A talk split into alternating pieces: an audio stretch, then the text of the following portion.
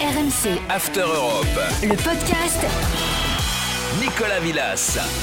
Oh la viva, ravi de vous retrouver dans votre podcast After Europe et bien plus encore. Cette semaine, on vous emmène dans le sud de l'Espagne, en Andalousie.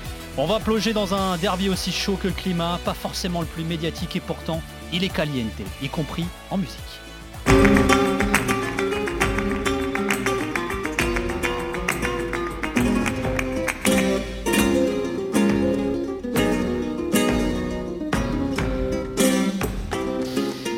Smeralda et Manoro Sanlúcar, Sevillanas Flamenca, on est à Séville parce que le week-end prochain, le Betis reçoit le Séville AFC. Et au coup d'envoi de la 13e journée de Liga, les deux rivaux sont dans le top 5. Séville a un point de la première place. Le Betis est à 3 points de son voisin. Pour mieux connaître, comprendre, celui que les Espagnols surnomment El Gran Derby, notre drôle de dame espagnole, Fred Hermel est avec nous. Hola Fredo. Hola chicos. ¿Te gusta la música? Me gusta mucho Sevilla. Flamenquillos del bueno. non mais c'est vrai que c'est une terre euh, extraordinaire, Séville, une grande terre de, de Quelle guitare, ville? bien entendu. Ah, une ville sublime. Ville sublime. Ça fait du bien de parler de Séville. C'est vrai Il y en a marre du Real, il y en a marre du Barça. On va parler des, du, de Séville, del Sevilla et del Betis. Et bien justement, il anime le compte Twitter du Bétis en français, arrobase realbetis underscore fr pour être précis. C'est Fabrice. Hola Fabrice, merci d'être avec nous. Salut à tous. Et puis il gère le compte Twitter du Sevilla France. Il est le président de la Peña du club en France également. Euh, Marc Zamperini. Salut euh, Marc. Hola Nico, hola Fred, hola Fabrice et bonjour à toutes et à tous. Alors justement, tiens, on va commencer par toi Marc, alors qui habite euh, près de Metz. Comment t'es devenu fan de- du Sevilla AFC En fait, moi je suis euh, petit-fils de réfugiés politiques andalous. Euh, ma famille a quitté l'Espagne euh, parce qu'ils étaient dans la résistance andalouse et bah, mon grand-père à l'époque a dû fuir d'urgence le pays en train de bestiaux notamment sous peine d'être fusillé. Et euh, bah, le reste de ma famille est monté euh, en France juste après. Et en fait, bah, pour moi, supporter le Sevilla Football Club, c'est une question d'honneur, c'est une question de respect envers ma famille maternelle, envers mes origines. Et euh, voilà, moi je perpétue la tradition et je compte bien continuer à la faire perpétuer. Ah bah, C'est une belle histoire. Même question pour toi Fabrice, toi qui es installé dans le nord de la France. Comment t'es devenu fan du Bétis Alors moi c'est un peu moins original, c'est en allant pour la première fois à Séville euh, en 2013, du coup j'ai pu découvrir le Benito Villamarine. J'ai pu parler m'entretenir pendant toute une après-midi avec un socios de là-bas qui m'a également euh, vendu un carnet pour, euh, pour le match Betis Athletic Club en janvier 2013 et après je suis tombé amoureux de la passion, de la ferveur du stade Benito Villamarine et de toute cette ville de Séville. Alors, vous, vous savez quand même, et qui est- ce, qui est, ce qui est génial, c'est que c'est peut-être le plus beau nom du football espagnol, le vrai nom du Betis. Real Betis Ballon-Pied. Tu vois, le- Alors ballon-pied, c'est football en espagnol. Bah, en fait. euh, ouais, mais ça se dit quasiment plus quoi. Ouais. C'est voilà, on dit au football écrit, écrit à l'espagnol parce qu'en espagnol quand arrive un mot de l'étranger, on l'hispanise. euh, voilà, c'est F U accent sur le U T B O L. Et, juste parce que tu parles du nom également, alors Bétis, pour ceux qui ne le sauraient pas, en fait, c'est euh, dérivé de- du nom de la région de l'Andalousie euh, sous l'Empire romain, qui était euh, Baetica, qui est devenu Bétis, qui était le nom du Guadalquivir du fleuve également. Et- exactement. Et ce qu'on appelle et les, les supporters de Séville, les joueurs de Séville et les supporters, on les appelle los béticos. C'est-à-dire que c'est vraiment un truc. Et ce qu'il y a bien aussi, ici, c'est une émission de spécialistes. On ne dit pas comme le disent tous les commentateurs français. Le FC Séville. C'est le Sevilla FC. Voilà, le. Merci Fred, merci. Mais non, mais nous sommes des puristes ici, tu sais. euh. Et ben ni, juste- le, ni le Betis Séville si je peux rajouter. Voilà, c'est le Non, Real Betis c'est Ballon-Pied. Real Betis RBB, Ballon-Pied. Ouais, exactement. Et bien justement, on va plonger dans les origines de ce derby.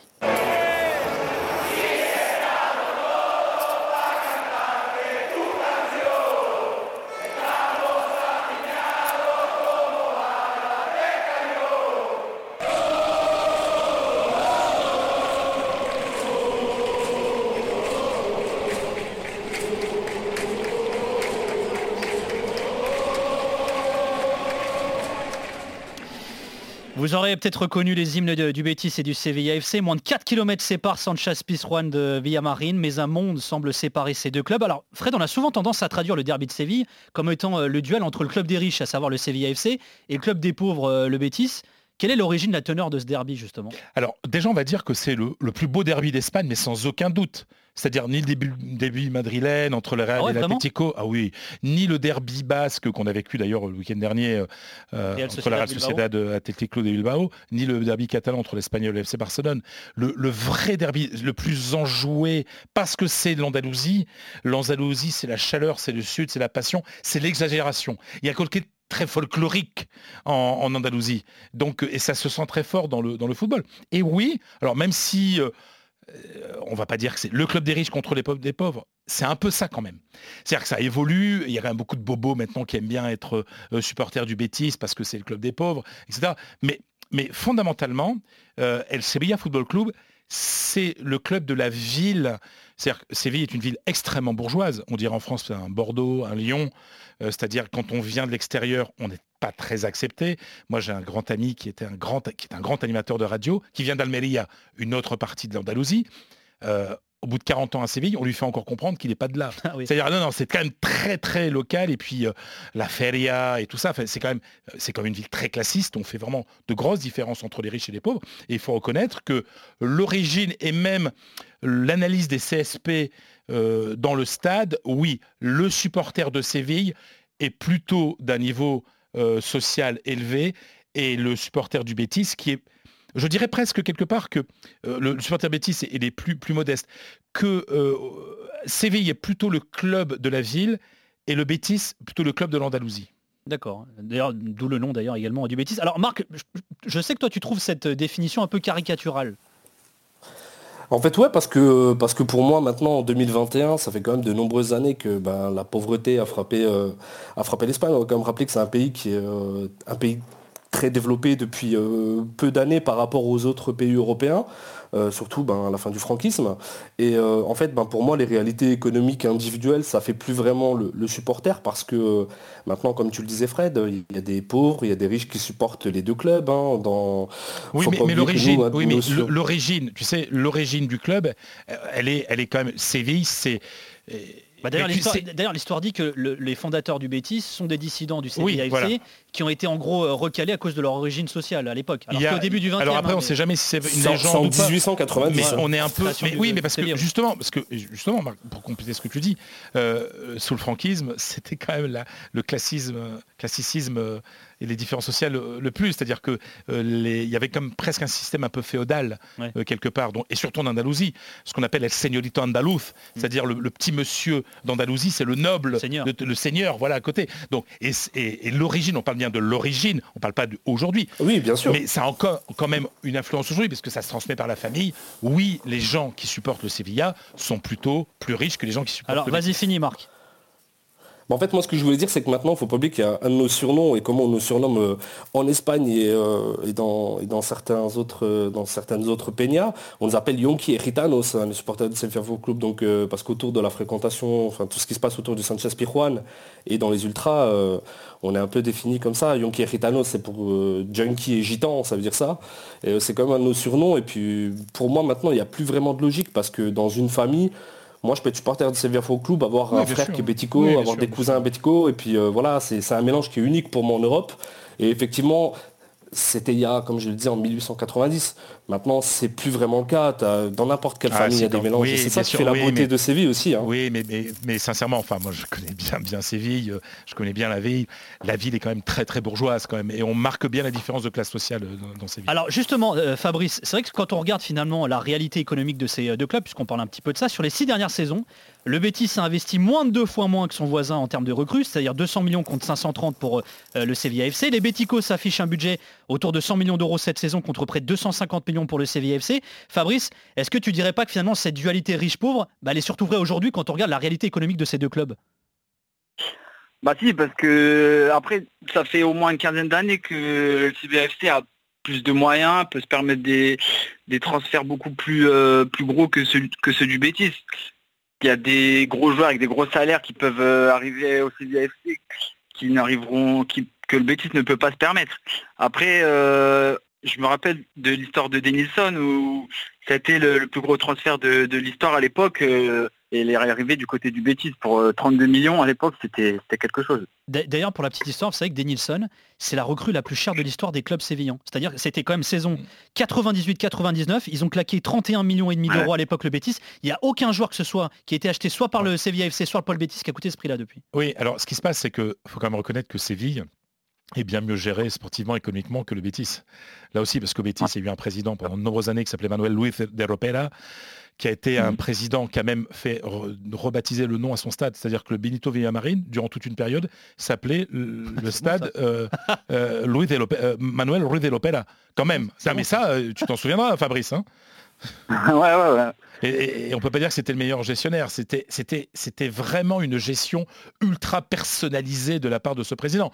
Après, il faut reconnaître que Séville, euh, c'est quand même. les- Pourquoi ils ont gagné beaucoup d'argent? Parce qu'ils ont un type qui s'appelle Monchi, Ouais. euh, qui achète 4 millions à un joueur, euh, qui, qui le fait grandir 40, et qui le revend 50, donc deux ans après. Donc il est là aussi le succès de, de Séville, c'est aussi grâce à une excellente gestion économique et sportive. Alors il y a très peu de joueurs, hein, puisqu'on parle de la rivalité qui sont passés du Betis euh, au Sevilla FC ou du Sevilla FC à Betis. Alors Marc, il y a un transfert qui a traumatisé les Beticos et euh, qui permet aussi de mieux comprendre cette rivalité. C'est le cas Antunes, c'était en 1946. Raconte-nous ça Marc. Bah, en fait, euh, effectivement, 1946, euh, historiquement parlant, donc c'est vraiment un, fait qui a fait euh, grand, grand, grand bruit en Espagne. D'ailleurs, si vous voulez faire un jour la visite du Sanchez Pizjuán Tour, en fait, qui est vraiment la visite du stade et de son musée, il y a vraiment tout un pan qui est dédicacé à cette histoire. C'était à l'époque un, vrai tremblement de terre sportif parce que c'était et sportif et social. hein. En fait, pour vous expliquer, Francisco Antunes avait été transféré par le vice-président du Betis à l'époque pour 80 000 pesetas. C'est une somme euh, qui est ridicule. hein. Et euh, en fait, euh, le Sevilla Football Club va remporter justement le titre de champion d'Espagne à cette période. Et ensuite, ce transfert va être dénoncé par le Betis parce qu'ils vont parler avec la délégation nationale du sport espagnol pour dire que effectivement le statut économique de Séville a fait peser un poids sur le Betis, donc ils ont accepté ce transfert. Et effectivement, ça va être annulé par la fédération espagnole et Francisco Antunes va retourner au Betis. Il refusera de jouer pour eux d'ailleurs à l'époque parce que son salaire a baissé puisque comme il est retourné au Betis, les moyens étaient un peu, un peu différents. Et euh, il sera après revendu euh, à Séville euh, pour une somme qui sera beaucoup plus importante. Et d'ailleurs, pour parler de, puisque tu parlais de ça, Fred, de, Ruiz de l'Opera, à l'époque, quand Francisco Antunes est décédé en 94, euh, il avait refusé de lui faire une minute de silence quand il est décédé. juste un jour après, il y a eu un derby, il a refusé de faire la minute de silence. Et voilà, je voulais juste également glisser que, en fait, dans toute l'histoire, il n'y a eu que 9 joueurs qui ont porté les deux maillots. Et euh, le dernier transfert entre les deux clubs, c'est en 1988 et c'est Diego Ah. Rodriguez, un défenseur central. euh, voilà. Ça, donc moi, je suis né en 88, donc la dernière fois, c'était euh, en- dans mon année de naissance. Il y a une raison très claire euh, qui peut expliquer pourquoi euh, c'est très difficile de passer d'un club à l'autre. C'est parce que la rivalité, elle est, elle est très violente quand même. Et surtout, c'est une petite ville, Séville. Donc en fait, le mec, le mec qui passe d'un club à l'autre, C'est invivable. c'est invivable. Ouais. C'est invivable. Madrid, tu peux le faire parce que maintenant les joueurs ils habitent euh, euh, voilà, dans des, dans des zones privées, grand, ouais. en dehors, c'est plus grand, etc. Tu tombes pas. Alors que euh, et- alors qu'à Séville, c'est une petite ville et puis les joueurs, euh, la vie, de Séville, en fait ce qu'il y a de bien quand tu joues à Séville, dans un club dans l'autre, c'est que tu vis dans la ville. C'est une ville extraordinaire, il fait beau tout le temps, tu sors tout le temps, etc. Et en fait, si jamais tu passes d'un club à l'autre, les mecs vont ils, vont vraiment t'insulter dans la rue. Moi je me souviens d'un match entre euh, un match de Ligue des Champions euh, de, Séville contre un club français. Je me demande si c'était pas contre Lille déjà à l'époque, où j'étais au Sanchez Pizjuán et il y avait le maire de Séville à l'époque euh, qui, est- qui en tant qu'autorité locale avait assisté au match dans la tribune d'honneur euh, de, du, du, FC. du Sevilla FC. Et à la sortie, le type était parti voir les joueurs, etc. Enfin, le truc normal, enfin, le truc institutionnel, mais les gens l'insultaient. Et les gens criaient eh, salaud, bético et tout ça. Les gens insultaient le maire, le maire qui assistait à un match au Saint-Espirjuan parce que on savait que ses couleurs c'était le Bétis quoi. Ouais. Donc vous imaginez euh, si on fait ça à maire, alors les joueurs qui passent d'un club à l'autre, alors que lui il n'a rien fait de mal, hein, il supporte un truc. Les- un joueur qui passe d'un club à l'autre, ça serait, ça serait été et ce serait encore aujourd'hui presque invivable au quotidien. Alors bien que chaud dans cette rivalité entre le Sevilla FC et le Betis va connaître un tournant, le 25 août 2007, le sévilliste Antonio Puerta euh, s'effondre en plein match. Victime de plusieurs arrêts cardiaques, le jeune défenseur de 22 ans ne se relèvera pas. Quelques jours plus tard, toute l'Espagne, mais surtout tout Séville est réuni pour lui rendre hommage. Ses coéquipiers sont là, les Béticos aussi. Un comentario especial. Ahí tienen el del Sevilla. Con el además en el interior del con los jugadores del Betis. Otro momento especialmente llamativo. Es un legado póstumo de Antonio Puerta del que tendremos que hablar y que destacar porque hoy sevillistas y béticos están unidos como nunca. Voilà, Sevillistas et Béticos sont unis euh, comme jamais, déclare le journaliste. La disparition de Puerta semble avoir resserré les liens entre les deux clubs, euh, Fred. C'est un moment dont je me souviens parfaitement. Alors, il faut expliquer une chose culturelle, c'est qu'en Espagne, on enterre très vite les morts. Qui est culturel, surtout à cause de la chaleur, en fait, Ouais. hein, tout simplement. Et donc, euh, la, la veillée d'un mort se fait toute la nuit avant les obsèques le lendemain. Avant l'inhumation le lendemain. Et je me souviens très bien qu'il avait une chapelle ardente dans le Sanchez Pizjuan euh, pour, pour, Antonio Porta. Et je sais ce qui se passe, c'est peut-être une heure du matin, minuit, une heure du matin. Enfin, je veux dire, c'est un truc de fou. Et on voit l'arrivée de, on voit l'arrivée des, des, joueurs de Séville et des présidents qui se détestaient. Euh, donc d'un côté, euh, José María del Nido et de l'autre côté, le fameux Rui de l'Opera. Et c'est des gens qui se détestaient à mort, c'est-à-dire qu'ils se parlaient pas, quoi. Et là, ils se prennent les, dans les bras de l'un de l'autre. Je me souviens, ça m'avait ému à l'époque, quoi. C'est la première fois, parce que c'était un, un, tel choc en Espagne, un tel choc à Séville que, que, la mort d'Antonio Puerta, que euh, qu'on avait tous vécu en direct en regardant le match, quoi. C'est ça qui est terrible. Euh, que là, pendant un moment, on s'est dit, ouf, quelque part. Euh, je ne vais pas dire que cette mort a eu du bon, c'est pas le cas, mais on a vu des images qu'on aurait peut-être jamais imaginées. Quoi. C'est vrai quand même, il y a peut-être, je ne sais pas ce qu'en pensent nos supporters, un, avant et un après dans la rivalité. Elle reste très forte, mais je pense que ce jour-là, tous ces gens ont montré que la vie d'un homme, la douleur d'une famille était plus importante qu'une rivalité footballistique. Fabrice, toi qui es bético justement, tu dirais qu'il y a un avant et un après Puerta?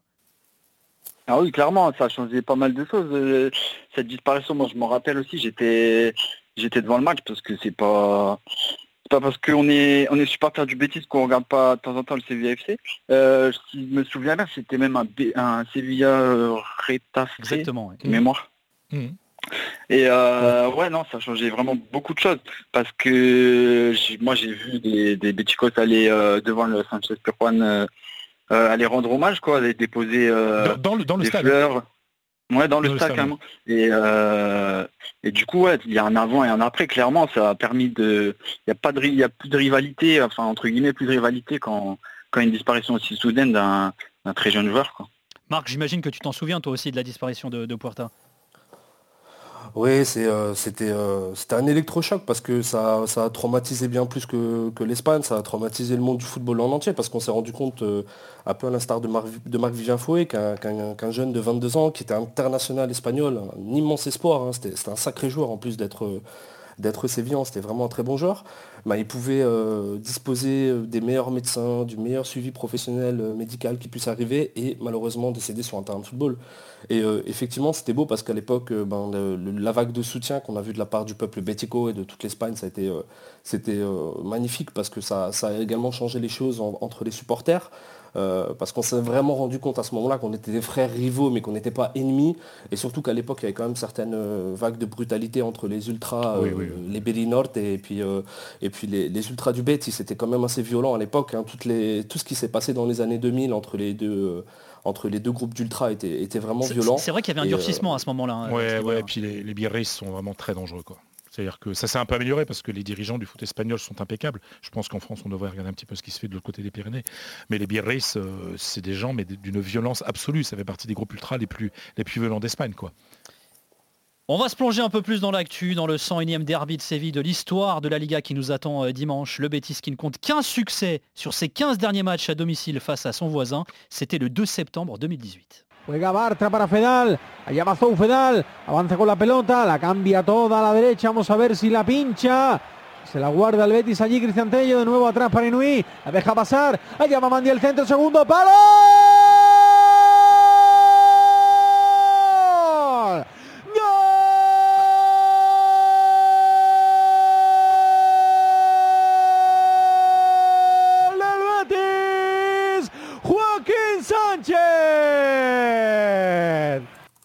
Joaquin, la légende, un 40 ans, il est encore là, Joaquin. Alors c'est vrai qu'au-delà des stats, hein, largement en faveur de Séville euh, dans le derby, quand on compare le palmarès, il y a quand même une vraie différence entre les deux clubs. Alors ils ont tous les deux gagné une Liga, ça commence à remonter. Il y a 5 Copas pour le, le Séville, il y en a que deux pour le Betis, mais alors c'est surtout en Coupe d'Europe la différence. 6 et 3 pour euh, euh, Séville AFC, le Betis qui a encore rien gagné au niveau européen. Non, mais c'est ce que je disais tout à l'heure, en fait, c'est qu'il y a une gestion qui est quand même de grands clubs côté Séville, et on va dire une gestion plus plus petit, pas petite, mais plus... Euh, Quoi, modeste, on veut dire? Modeste, un peu plus improvisé du côté du, du, C'est-à-dire qu'il y a euh, euh, une volonté de préparer l'avenir du côté de Séville. Ils ont toujours un temps d'avance.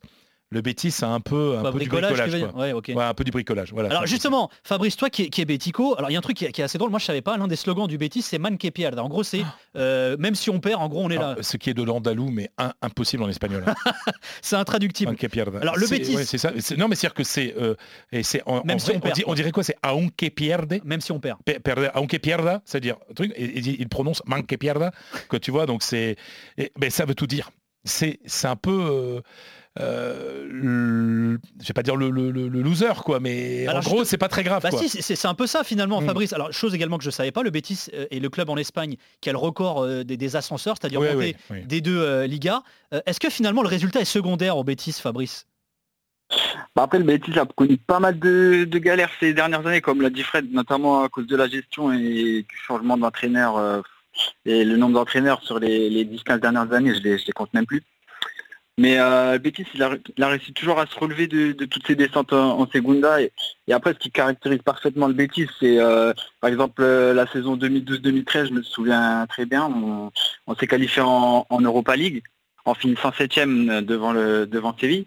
Et la saison d'après, on, on est relégué, quoi. Donc ça peut être euh, tout haut et tout bas d'une saison à l'autre. C'est ce que ce que j'allais dire en fait. C'est-à-dire que c'est un club qui a du mal à jouer euh, plusieurs compétitions. Il y a le Celta, par exemple, Celta Vigo, Ouais. euh, euh, qui a, quand il a dû jouer l'Europe, hein, euh, en général, il descendait. C'est-à-dire jouer deux grosses compétitions, Bétis, c'est un problème. Séville, ils le font tout le temps et ça va très bien. quoi. Alors justement, le Sevilla FC avec ses euh, 6 et 3, on en parlait tout à l'heure, qui figure dans le groupe du LOSC en Ligue des Champions cette saison. Ils joueront d'ailleurs cette semaine hein, le, le match retour. Il y avait eu un match nul à l'aller. Marc, il y a toujours cette question autour de, de Séville. On en a souvent parlé dans l'after. Est-ce que c'est une équipe niveau Ligue des Champions selon toi? Moi, la question elle est très complexe parce que clairement, nous, cette année, on n'a pas fait le passo adelante qu'on devait faire euh, en Champions League vu la, qualité de l'effectif. hein, parce que le jeu qui est proposé, il est vraiment similaire à celui de la Liga. C'est pas très reluisant, mais euh, l'équipe, elle est quand même très difficile à bouger, elle est très compacte, elle est très solide. Et euh, voilà, moi je pense que dans un premier temps, il faut déjà commencer à engranger les points qu'on n'a pas pris pendant les, matchs sur lesquels on aurait dû les prendre. Il faut déjà sortir du groupe. Euh, même si on sort pas premier, ça aurait été plus facile pour nous dans la phase à élimination directe, parce que logiquement, tu tombes contre un adversaire un peu plus abordable si tu touches un deuxième de groupe. Mais après, on va voir euh, ce que cette équipe a dans le ventre, parce que pour le moment, on n'a pas encore rencontré de grosses écuries. On a eu un calendrier plutôt euh, à notre faveur. Donc là, pour le moment, on navigue encore dans le flou au vu des confrontations à très haut niveau. Euh, On va avoir besoin de références et, de, et des échéances qui vont arriver, parce que là, on va vraiment commencer à, à jouer du lourd. Hein. Betis, euh, Wolfsburg, Lille, Atlético, Real Madrid, le match en retard face euh, Au Barça. au, Barça, au Barça. Donc euh, voilà, ça va arriver. C'est maintenant que le, le coup près va tomber, savoir si on a vraiment un niveau de Champions League ou pas. Alors justement Fred, c'est une question qu'on a souvent eue, c'est vrai, dans l'after. Quelle est la place de- de- du Sevilla FC finalement alors dans le paysage footballistique européen, mais voire même espagnol d'ailleurs, hein, parce qu'il y, a les- il y a les gros hockey. Ouais. Est-ce que Séville fait partie des gros déjà? Alors, euh, je dirais qu'il est troisième sur la marche. C'est-à-dire que sur la première marche, tu as bien entendu, euh, de par l'histoire, le budget et les forces en présence, normalement, hein, même si le Barça c'est compliqué, tu as le Real et le Barça. Sur la deuxième marche, tu as l'Atlético. Et la troisième marche, tu as trois clubs. Sevilla Football Club, Athletic Club de Bilbao et Valence. Historiquement. Voilà. En gros, Hmm. donc Séville, c'est le, le troisième sur la troisième marche, quoi. Donc euh, avec d'autres clubs, mais c'est la troisième marche.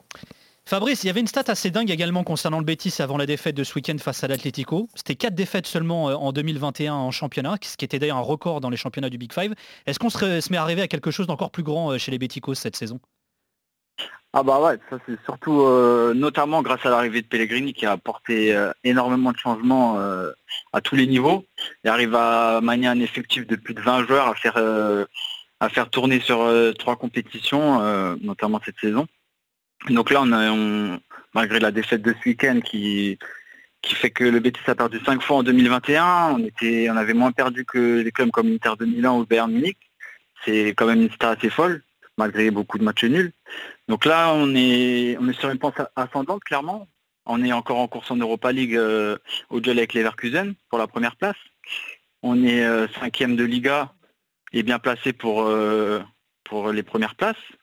Donc euh, là, on, est clairement en train de passer un, un cap au Bétis. Du coup, on espère vraiment que cette saison, on va pouvoir encore accrocher l'Europe pour pouvoir pérenniser le club euh, dans les, dans les places qui- qu'il doit être. Alors ce qui est, ce qui est assez drôle, c'est que Pellegrini, c'est tout sauf un entraîneur pour le Betis. C'est-à-dire qu'il ressemble tellement pas Ah ouais, au portrait. Bah, Ouais, il a- il est il a- chiant comme la mort. euh. non mais je veux dire, mais vous êtes, non, mais quand C'est tu vrai qu'il y vois, a le côté folklore. bah, euh, il est pas du tout là-dedans. Mais c'est peut-être ce qu'il fallait en fait, un peu plus de sérieux, de tranquillité dans, dans un club qui est un peu foufou quoi. Donc. euh, Alors autant ça roule pour Pellegrini au Betis, autant pour Lopetegui, malgré les résultats, bah, c'est pas vraiment ça. Il est hyper critiqué. On a vu Monchi, euh, le directeur sportif, prendre sa défense, le président José Castro également. Marc, c'est quoi le souci avec Lopé au, au- au Sevilla Bah, ce qui se passe, c'est que Julian Lopetegui a transformé son jeu depuis la saison dernière. Euh, en fait, à la base, quand il arrive au club, il a des idées qui sont nobles, qui sont dynamiques. Euh, il proposait un jeu qui était vraiment extrêmement qualitatif. C'était très technique, très efficace. Très offensif. Moi, j'adorais vraiment, voilà, exactement, Bah, j'adorais la transversalité. Bah ouais, puis quand tu avais d'un côté Navas, de l'autre côté euh, Oui. enfin ça attaquait Ça des montait, deux ouais. côtés tout le temps, les deux latéraux qui montaient, mais euh, comme ils étaient, Acuna, c'était c'est vraiment bon des aussi, ailiers. hein. Ah, bon aussi, mais tu, te- mais enfin je veux dire, mais après c'est comment il est utilisé. C'est vrai qu'aujourd'hui c'est une équipe qui est plus solide et dans- défensivement ça marche. hein. C'est 7 buts d'encaissés. Meilleure défense d'Espagne avec, euh, avec Bilbao. alors 7 justement- buts en 11 matchs. Mais ça plaît moins aux gens. C'est Voilà, plus solide, mais c'est ça plaît moins aux peut-être gens. c'est peut-être ça qui vous emmerde finalement, Marc, vous les, les sévillistas, non? Bon, en fait, voilà, moi ce que, moi, ce que je disais, c'est qu'avant, on faisait, euh, on avait vraiment une transversalité. On passait d'un côté à l'autre extrêmement rapidement. Tu avais des latéraux qui étaient très offensifs, des transversales de 60, 60, 70 mètres dans les pieds, des changements de rythme qui étaient complètement dingues. euh, et puis, plus que ça, il y avait une confiance en, en ce style de jeu qu'on ressentait parce qu'on allait dans n'importe quel terrain, on jouait contre n'importe qui, on a vraiment peur de personne. Et maintenant, on voit que c'est qu'on a muté vers un style de jeu qui est plus pragmatique. Mhm. Euh, Il y a moins de mouvements, c'est des passes qui sont beaucoup plus courtes, des attaques plus placées, plus calculées. Il y a plus d'impact physique et notamment sur les coups de pied arrêtés. Et c'est quelque chose qui effectivement nous plaît moins parce que nous, euh, c'est moins attractif, c'est moins rassurant pour nous parce qu'au final, euh, malgré tout ça, à date, on a 4 points d'avance sur l'année dernière alors que l'année précédente, c'est l'année sur laquelle nous avons réalisé le plus de points dans toute l'histoire du club. Donc là, pour le moment, on reste leader du championnat, ex aequo, avec un match en moins. Donc en fait, malheureusement, ça, ça fonctionne en fait. Donc euh, on peut dire ce qu'on veut, mais à date, Malheureusement, ça euh, bah, mais, en fait, tu, es voilà. tellement, t'es tellement un bourgeois de Séville en fait, Marc. mais c'est tellement ça. En fait, ça marche. Ah non, mais c'est pas ça. Tu vas. Non, mais faut se contenter de ce qu'on a. Mais Mais je m'en contente à moi, Fred. Mais je hein. sais, non, non, mais parce c'est que hein. d'humour. Non, mais le truc, c'est que Pourtant, c'est cette, c'est- cette- mais cette rigueur défensive, c'est peut-être celle qui vous fera gagner le titre de champion d'Espagne. Ouais, ouais, je suis, je suis- Ojalá. je suis tout à fait d'accord. Hein. Ojalá, exactement. Mais après, euh, après voilà, tout ce qui nous manque, c'est ce que je disais tout à l'heure, ben, c'est- c'est c'est des gros matchs. quoi. C'est faire ça, mais dans les gros matchs. Alors au Betis, il y a la légende Joaquin, 40 ans, recordman de match avec euh, le maillot euh, Bético. Et il y a un autre joueur qui est en train de conquérir le cœur des Béticos, Fekir. Troisième saison au Betis, qui l'eût cru, hein, Nabil? Pasa el tiempo, ¿ah? No, bien, bien. Estoy muy contento aquí. Estoy aprovechando día a día. Estoy muy, muy feliz y espero que la cosa va seguir así. Et ouais, il déroule aussi en sévillant, notre ami Nabil C'est pas trop mal. C'était il y a quelques jours sur la, non, la chaîne du Betis. C'est pas trop mal parlé. Non, c'est pas mal, hein, on le comprend Ouais, bien. ouais. Fabrice, est-ce que Fekir c'est devenu le chouchou euh, des Béticos avec Joaquin là? Alors avant de parler de Fekir, je voudrais quand même faire un petit euh, mot sur Joaquin. On, Bah ouais. parle, euh, on parle quand même d'une légende euh, vivante, ça, je sais pas ce que vous en pensez. Non, mais j'adore. Mais euh, C'est- 40 ans, le, il est revenu au Betis, il a, Il, a, donné son maillot à Sharon Stone cette semaine. Ouais aussi, ouais, mais non, mais à 40 ans, toujours ce qu'il fait. Bon là, il joue moins cette saison, je pense que c'est sa dernière. Mais, euh, mais vraiment, coup de, chapeau à Joaquin, Non, euh, surtout, il est d'une drôlerie, c'est-à-dire que c'est un mec qui se prend pas au sérieux. Quand tu vois tous ces, ces joueurs de seconde zone qui, qui, te regardent de haut, etc. Et là, tu as Joaquim qui a quand même été international espagnol, c'est une légende du foot euh, européen, enfin, franchement, parce qu'il a, Ah ouais. euh, ce qu'il a fait à la Fiorentina, c'est pas rien. Enfin, c'est quelqu'un qui est drôle, sympa, euh, qui fait des blagues, euh, enfin, qui fait plein de trucs. Et puis il y a un truc absolument génial, c'est qu'il raconte, mais il raconte sa vie. Il est tellement naturel, c'est-à-dire qu'il est vraiment dans la vie comment il est sur le terrain. Et, et en fait, il- il- son rêve, c'est d'un jour d'être le propriétaire du Bétis. Et donc, il, il a acheté des actions. Du club. Il y a des actions en vente, il a acheté des actions. Et il raconte en fait que quand il a dit à sa femme combien ça avait coûté, il me dit pendant une semaine, j'ai dormi sur le canapé. C'est bon ça. Bah alors Et du coup, le pire, c'est que c'est vrai. alors, ah bon, d'accord, T'as- toi t'as mené l'enquête. Alors chouchou ou pas Fekir, euh, Fabrice? Ah, Fekir il est très apprécié, c'est sa troisième saison. euh, il est très très très apprécié au niveau des supporters. Après, euh, Fekir c'est un, c'est un super joueur, c'est un détonateur, c'est quelqu'un qui peut faire la différence à tout moment. Il- je crois que c'est le joueur de Liga qui subit le plus de fautes. Euh, donc euh, c'est quelqu'un qui, peut vraiment apporter quelque chose à l'équipe. Après au niveau des Fekir c'est particulier parce qu'on pourrait en parler euh, longtemps. C'est surtout au niveau des, de ses stats, on va dire, euh, sur toutes ses buts, quoi. C'est, un problème. Il a fait deux premières saisons plutôt timides. Là, il est vraiment en train de montrer son, son réel niveau. Il a que deux buts cette saison, mais déjà au moins quatre ou cinq poteaux, je crois. Et euh, non, puis il est moins blessé qu'avant. Il est vraiment un, peu plus, forme. un peu plus sérieux peut-être dans les entraînements, dans l'alimentation, parce que c'est vrai qu'il a un gros problème. Les deux premières saisons au Betis, c'était terrible, c'est qu'on le voyait contre le Real. Il n'était pas régulier. le et pas du tout quoi. Là, il faut quand même reconnaître qu'il y a un petit peu plus de régularité, notamment dans les petits matchs. C'est-à-dire que c'était un homme qui choisissait, un joueur Ouais. qui choisissait ses affiches. On a l'impression que ça va mieux cette année. Il y avait une sorte de, noncha- de nonchalance contre les, les plus petites équipes, entre guillemets. Ouais, Mm. c'était, flagrant. ouais. Et là, il a été vraiment, il est vraiment concerné, je pense, par euh, le discours de Pellegrini et le fait de, de vraiment vouloir tout donner pour le Betis. Il s'y sent bien, il l'a déjà répété plusieurs fois. Euh, ça l'annonce déjà, euh, peut-être Newcastle, tout ça, mais il se sent très bien au Betis et je pense que peut encore continuer. mais t'imagines entre vivre à Séville, vivre à Newcastle, les mecs. Ah bah je pense qu'il faut se mouiller la nuque hein, mon pote hein, avant d'y aller euh, à Saint James Park. hein. Les gars, on arrive déjà à la fin de ce podcast After Europe. Juste alors pour finir, un petit prono pour le derby quand même de dimanche entre le Betis et Séville. Euh, tu dirais quoi Fredo? Toi l'homme neutre. Bah, co- comme c'est au Betis, euh, je vois pas Séville gagner. Et je Pourtant, pense je que- rappelle la stat, hein, une victoire sur les 15 Ouais. derniers à domicile hein, pour le Betis. face Ouais, bien sûr, mais je pense, après ça match. Alors, je- pour, par, par rapport à la Ligue des Champions, je pense que le fait qu'il y ait ce derby dimanche, c'est samedi ou dimanche? C'est dimanche. Dimanche, ouais, dimanche. Ah. Le, le- le derby, je pense que c'est un avantage pour Lille parce que même si la Ligue des Champions c'est hyper important, il faut voir ce que représente le derby. Donc pour Lille de jouer contre un Séville qui aura un tout petit peu quand même la tête au, au derby, les joueurs, tout le monde a envie de jouer le derby. Bon, c'est quoi ton prono Fredo alors? Mais je, je, je- je pense que euh, je dirais match nul. Ouais, match nul. Ok. Marc, Tant qu'on gagne, moi, peu importe. hein, je vois bien un, un bon 1-0 des familles, but sur corner. euh, Voilà, à la vraiment, Lopetegui, euh, quoi. Juste elle, voilà, juste elle tombe, on la pousse et on prend 3 points et on rentre à Nervion. et toi Fabrice? Ah, moi, je vois une petite victoire euh, 2-1 avec, j'espère, euh, le but décisif de Joaquin qui va rentrer dans les dernières minutes. Merci beaucoup à vous les gars, merci Fabrice, je vous le rappelle, hein, qui gère le compte euh, Real Betis underscore euh, FR. Merci Marc qui gère euh, le groupe Sevilla France également euh, sur Twitter, qui est également le président de la Peña euh, du Sevilla FC en France. Merci beaucoup Fred. Avec plaisir. Merci à Salut. Jimmy Brown et euh, Jérôme Thomas euh, à la production. Merci à Julie Deroux à la réalisation. On se retrouve très très vite. Prenez soin de vous. Bisous. Ciao ciao. RMC After Europe. Le podcast Nicolas Villas.